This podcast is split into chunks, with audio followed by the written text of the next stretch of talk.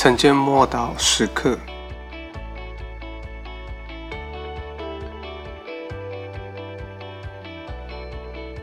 圣灵大惊奇。使徒行传四章十三到十四节，他们见彼得、约翰的胆量，又看出他们原是没有学问的小民，就稀奇，认明他们是跟过耶稣的。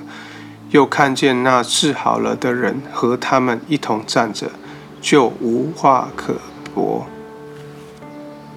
世界充满了各种的言语，能够透过文字写出来的更是无法计数。媒体随着新媒体世代的改变，越来越快速的散播信息跟意见，但是多半是。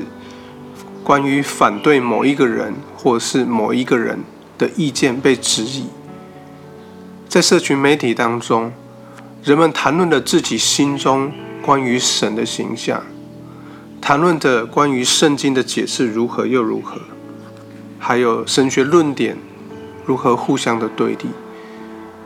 但是在世人的观点来看着，这仿佛是一场意识形态的战争。事实上，不只是如此。这更是一场属灵征战，是神的灵与这世界的灵之间的征战。不论是在政治的层面，在理性的层面、哲学的层面，或是神学的层面，或是情感的层面的讨论，都不过是观念上的交流、意见上的交流。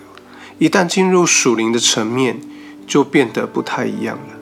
神的国所包含的不只是言语。乃是圣灵，并他神的话语，还有他的大能。有了神的大能，就会有敌对的力量。当神的大能显明的时候，许多人变得医治；当神的大能降临的时候，仇敌跟邪灵就压制的力量就得要退出。当神的大能突破坚固营垒的时候，圣灵的压制。圣灵的气氛，那属灵的气氛为之转变。难怪有些宗教领袖会问彼得说：“你们到底凭什么能力？你们是奉谁的名做这事？”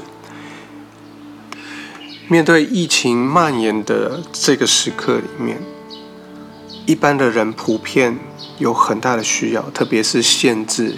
只有在工作或在家庭里面的时候，当我面对孩子停课在家里面的时候，有很多的问题，也有很多的挑战。但我要说的是，当神的能力彰显出来的时候，一定会有某些事转变，一定是我们人就愿意敞开心来接受。因此，阻挡福音传扬的宗教与政治领袖真是可悲。因为所阻挡的正是使人信而得救神的大能。人若未能听闻福音，并且看见伴随而来的神迹启示，就没有办法享受灵里面的自由。而阻碍人获得这份自由的，必受神的审判。神不容许任何事物阻碍，也无一事物能阻碍人传扬耶稣。我们一起来祷告：主啊，求你帮助我们，向你敞开。好，让我们遭拒，而不是被分散；好，让我们能够协助大大传扬福音，而非拦阻福音。奉主耶稣基督宝贵的名祷告，阿门。